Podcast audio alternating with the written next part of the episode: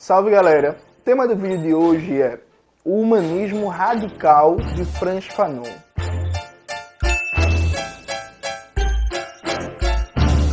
Antes de começar propriamente o tema do vídeo de hoje, gostaria de agradecer a você que ajuda a manter e melhorar o nosso canal a partir do Apoia-se. Seu apoio é fundamental para a gente continuar fazendo esse trabalho de divulgação das ideias revolucionárias. Veja, Franz Fanon é cada vez mais um autor debatido no cenário brasileiro e mundial. Há um resgate muito grande das obras da reflexão de Franz Fanon. Esse ano e no próximo, nós vamos ter no Brasil algo em torno de 4 a 5 editoras diferentes publicando obras de Fanon. A despeito disso, há um profundo desconhecimento da obra fanoniana, o que é normal com todo autor, autora que se populariza muito. Por exemplo, Angela Davis, né, tratada como uma diva, um ícone do movimento negro, e o que mais tem é gente antimarxista que gosta de Angela Davis e não sabe ou esquece que Angela Davis é marxista e militante histórica do movimento comunista. Assim como é muito comum gente falar de Gramsci para lá, Gramsci para cá, hegemonia, guerra de posição, guerra de movimento, e passar bem longe de entender, por exemplo, que é o conceito de Gramsci de hegemonia. Com Fanon acontece algo parecido. Toda vez que eu debato certas posições de Fanon, aparece alguém dizendo que eu estou com um discurso parecido com o de Morgan Freeman. Lembra o Morgan Freeman que falou assim: não fale de raça branca, nem de raça negra, fale de raça humana, consciência humana e por aí vai? Pois bem, Fanon ele defendia o que a gente pode chamar de humanismo radical. A dialética fanoniana de crítica ao racismo e ao colonialismo não tinha como horizonte uma igualdade entre negros e brancos, mas a destruição do signo ideológico, político, econômico, racial que configura uma hierarquia entre negros e brancos. Então, para Fanon, em última instância, a emancipação não era igualdade racial, era desracialização das relações sociais. Quando você posta trechos do Fanon sobre isso, muita gente, nossa, meu, Fanon, como assim, consciência humana? Então, não. É importante explicar em detalhes isso. Vamos lá. Primeiro, no livro de Fanon, O Pele Negra, Máscaras Brancas, tem vários trechos que para alguns podem ser chocantes nos dias atuais. Eu vou ler alguns aqui para vocês do meu livro. Veja, logo no começo do Pele Negra, Fanon fala: Não sentiremos nenhuma piedade dos antigos governantes, dos antigos missionários. Presta atenção. Para nós, aquele que adora o preto é tão, entre aspas, doente quanto aquele que o execra. Inversamente, o negro que quer embranquecer a raça é tão infeliz quanto aquele que prega o ódio ao branco. Em termos absolutos, o negro não é mais amável do que o tcheco. Na verdade, trata-se de deixar o homem livre. Alguém pode ler esse trecho e ter dificuldade de entender o que Fanon está falando. Tipo assim, como assim, Júnior? Fanon defende a importância da luta racial, da luta antirracista, a importância de valorizar o negro, as suas contribuições, ele está dizendo que aquele que odeia o branco é igual àquele que odeia o negro. Não.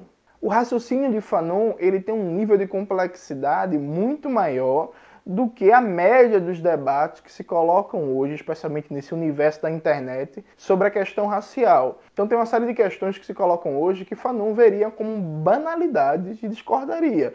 Então ideias como apropriação cultural, ah, o branco usando dread, apropriação cultural, ideias como ah, pessoas negras não são racistas, elas apenas reproduzem racismo. Ah, você é branco, você não tem vivência, então você não pode entender a questão racial. São uma série de questões que partem de uma perspectiva de essencialização do que é o ser negro e do que é o ser branco. Compreende esses dois polos como autoconstituídos.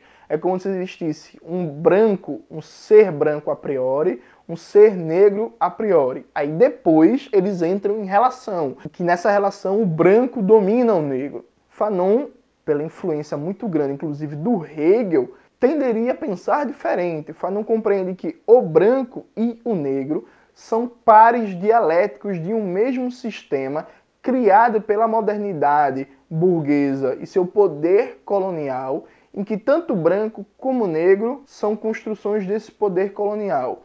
Então, para Fanon, ser negro em si já é uma posição de inferiorização. Na hierarquia, o negro existe como um nada do branco, uma nadificação. O próprio título do livro, né, do Pele Negra, Máscaras Brancas, coloca um sentido de que, olha, o negro existe para o branco, quer ser branco, pensar como branco, se apresentar como branco, ser reconhecido como branco. Porque não é uma relação a posteriori de desigualdade racial, a própria ideia de ser negro e ser branco. Fanon, no Pele Negra, Máscaras Brancas, trabalha muito pouco, que na linguagem atual a gente chamaria de essencialismo tático. O que é, que é isso? Veja, eu concordo plenamente com Fanon que eu não sou negro do ponto de vista ontológico, ou seja, a cor da minha pele ela só tem sentido social, político, institucional, cultural por causa do processo histórico da modernidade, do colonialismo, da acumulação primitiva de capital, da escravidão e do poder burguês do capitalismo. Não é algo necessário que vai existir para sempre. Então eu compreendo a dimensão histórica da ideia de raça. Antes do século XVI a raça não existia.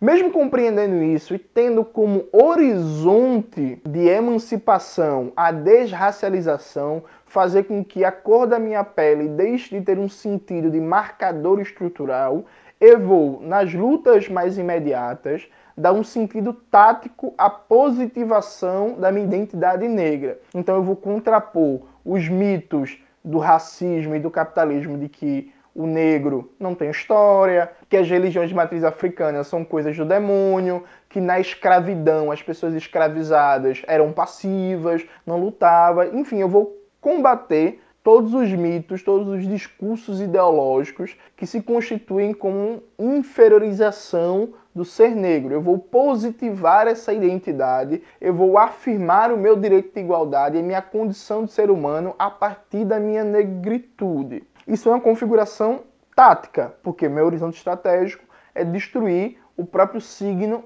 da raça. Fanon ele tem essa dimensão tática muito pouco explícita no livro, no Pele Negra, Máscaras Brancas. Talvez por ser uma reflexão inicialmente mais acadêmica, era a tese de doutoramento dele que foi recusada, depois ele teve que escrever outra, foi aprovada com louvor e depois ele publicou esse livro. O Pele Negra é antes do engajamento revolucionário em Fanon como um teórico, dirigente, protagonista da Revolução Argelina. Então tem várias diferenças para outros livros dele, como O Condenados da Terra. De toda forma, há uma tendência em toda obra fanoniana em reivindicar esse essencialismo tático de, olha, eu faço a luta enquanto negro, denunciando o racismo para quebrar a condição de negro e de branco. Isso é pouco presente na obra fanoniana. Ele sempre faz questão de destacar a dimensão do humanismo revolucionário, desse humanismo radical. E o que é esse humanismo radical? Veja, o sistema racista ele nega a condição de ser humano para o negro.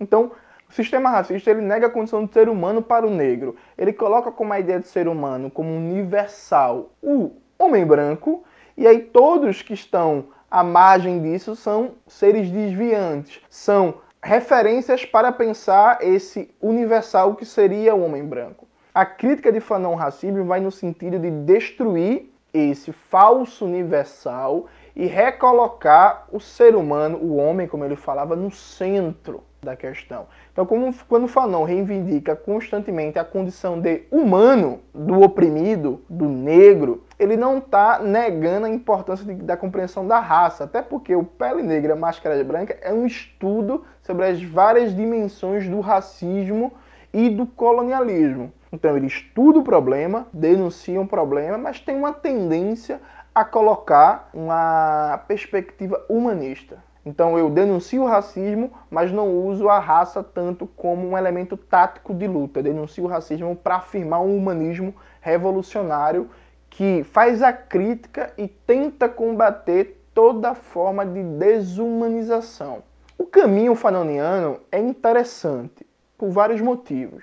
Eu diria que um dos principais deles é que ele não cai num essencialismo estratégico. Veja, até agora eu falei de essencialismo tático, de positivar a identidade negra no processo de luta, entendendo que o horizonte é a desracialização. Só que existem setores do movimento negro que têm um essencialismo estratégico. Eles acreditam que raça sempre existiu, raça sempre vai existir, que a desigualdade estrutural entre negros e brancos sempre vai existir e que se trata de reunir a população negra numa cultura negra, formas de relacionamento negro, uma família negra, tudo negro, inseparado do branco, porque não existe possibilidade de convivência harmônica. O ser negro e o ser branco são categorias ontológicas, essenciais, que não podem ser mudadas, transformadas, destruídas. Inclusive, vários desses setores falam até em voltar para a África. Né? Falam que não nos esse não é o nosso lugar, nós não somos brasileiros, nós somos africanos e vamos voltar para a África.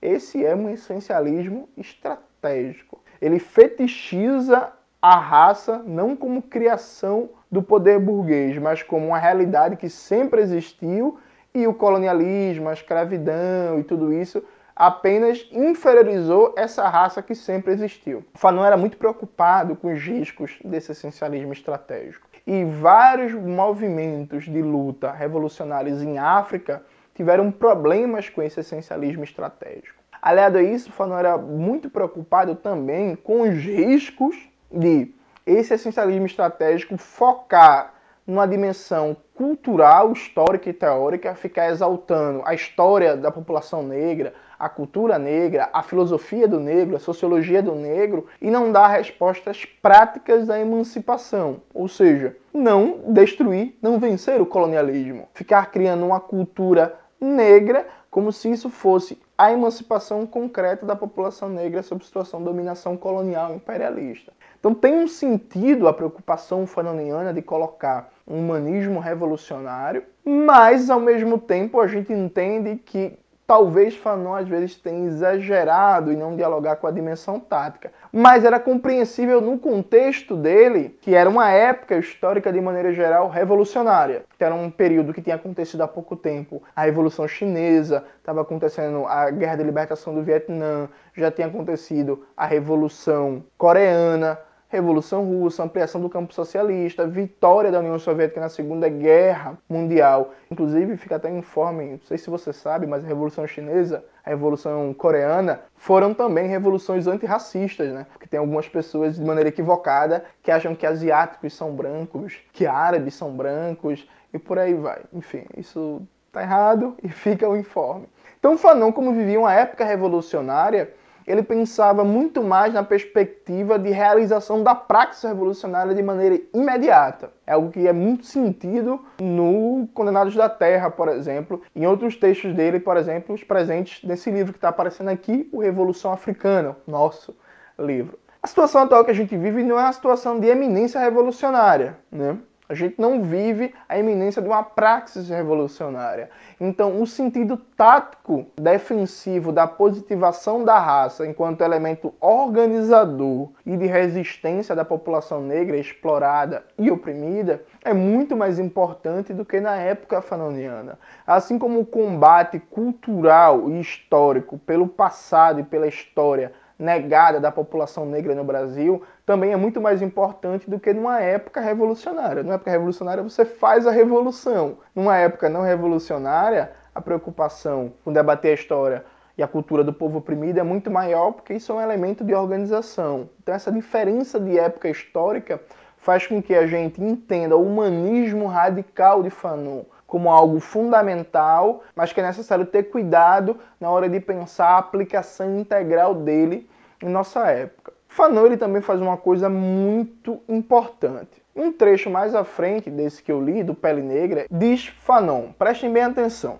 No entanto, permanece evidente que a verdadeira desalienação do negro implica uma súbita tomada de consciência das realidades econômicas e sociais só há complexo de inferioridade após um duplo processo, inicialmente econômico e em seguida pela inferiorização, ou melhor, epidermização dessa inferioridade. Um pouco mais à frente, diz Fanon, de uma vez por todas, a realidade exige uma compreensão total, no plano objetivo como no plano subjetivo. Uma solução deve ser encontrada. É inútil vir com ares de meia-culpa, proclamando que o que importa é salvar a alma. Só haverá uma autêntica desalienação na medida em que as coisas, no sentido o mais materialista, tenham tomado seus devidos lugares. Fanon coloca claramente uma teoria, uma perspectiva materialista do processo de alienação do negro, do racismo. Ele fala que a inferiorização tem um fundamento econômico e aqui ele está fazendo uma referência a acumulação primitiva de capital, escravidão, colonialismo, exploração da força de trabalho e que depois essa inferiorização ganha uma dimensão epidérmica, assume a forma de uma dominação e exploração dupla de classe e de raça, que no processo de compreensão desse fenômeno é necessário olhar a totalidade do fenômeno. Então não dá para, por exemplo, achar que o debater a condição da população negra é fazer um debate racial restrito, como se a gente não precisasse, por exemplo, entender de economia, entender de geopolítica, entender da importância da Petrobras na economia brasileira, entender da questão agrária, entender da crítica do direito, da forma jurídica. É, certas concepções reducionistas, muito presentes inclusive do movimento negro hoje, que acham que debater raça é basicamente falar da população negra explorada, morta, assassinada, presa, ou de quanto o negro ganha menos no mercado de trabalho e tem direitos negados. E não compreende, por exemplo, a relação do enfrentamento antirracista com a luta antiimperialista, a defesa das empresas públicas com a luta antirracista e por aí vai. Fanon coloca de cara uma perspectiva de totalidade e diz que esse enfrentamento, essa mudança deve ser o mais materialista possível, ou seja, uma transformação dessas condições econômicas. Então, o humanismo de Fanon não se confunde de maneira alguma com esse humanismo ideológico burguês que diz: ah, somos todos humanos, pare de falar de raça. Não, não somos todos humanos. Deveríamos ser todos humanos, mas uma parte substancial da população, a maioria, tem a sua humanidade negada pela condição de exploração e opressão materializada no conceito de alienação do negro. Então, para sermos humanos, temos que transformar radicalmente essa base material, essas relações sociais, essas estruturas de poder e todos seus elementos correlatos, como a linguagem, a subjetividade, para aí sim afirmar plenamente a humanidade do ser humano, que hoje é negada. Então, é um humanismo radical, revolucionário, que tem como base o materialismo, o que não nega as influências existencialistas na obra do Fanon, a influência gigantesca da psicanálise, só que junto com esse existencialismo, com a psicanálise, tem uma base materialista que coloca que a afirmação plena do humano passa por uma praxe de transformação radical essas condições econômicas primeiras da inferiorização e da dominação sobre o negro. É por isso que o humanismo de Fanon não se confunde com o de Morgan Freeman, não tem nada a ver com deixemos de falar de consciência negra para falar de consciência humana. É algo muito mais complexo, radical, qualificado, avançado que a gente inclusive precisa incorporar para ontem. É isso, galera. Espero que vocês tenham gostado do vídeo de hoje. Lembrando que o nosso curso online, Domênico Lossor de Franz Fanon, Introdução ao Marxismo Anticolonial, a gente aprofunda vários debates que foram feitos de maneira mais rápida nesse vídeo. É um curso focado a ajudar você a começar a estudar a obra de Lossurdo e a obra de Fanon e vários debates que eles tocaram, luta antirracista, dialética racial, colonialismo, neocolonialismo, imperialismo, modernidade e por aí vai. Não se esqueça também de se inscrever no canal, ativar o sininho, ouvir o Revolu Show, conferir os cupons de desconto que estão aqui na descrição do vídeo. Beijo, até a próxima. Ah, eu esqueci. Busquem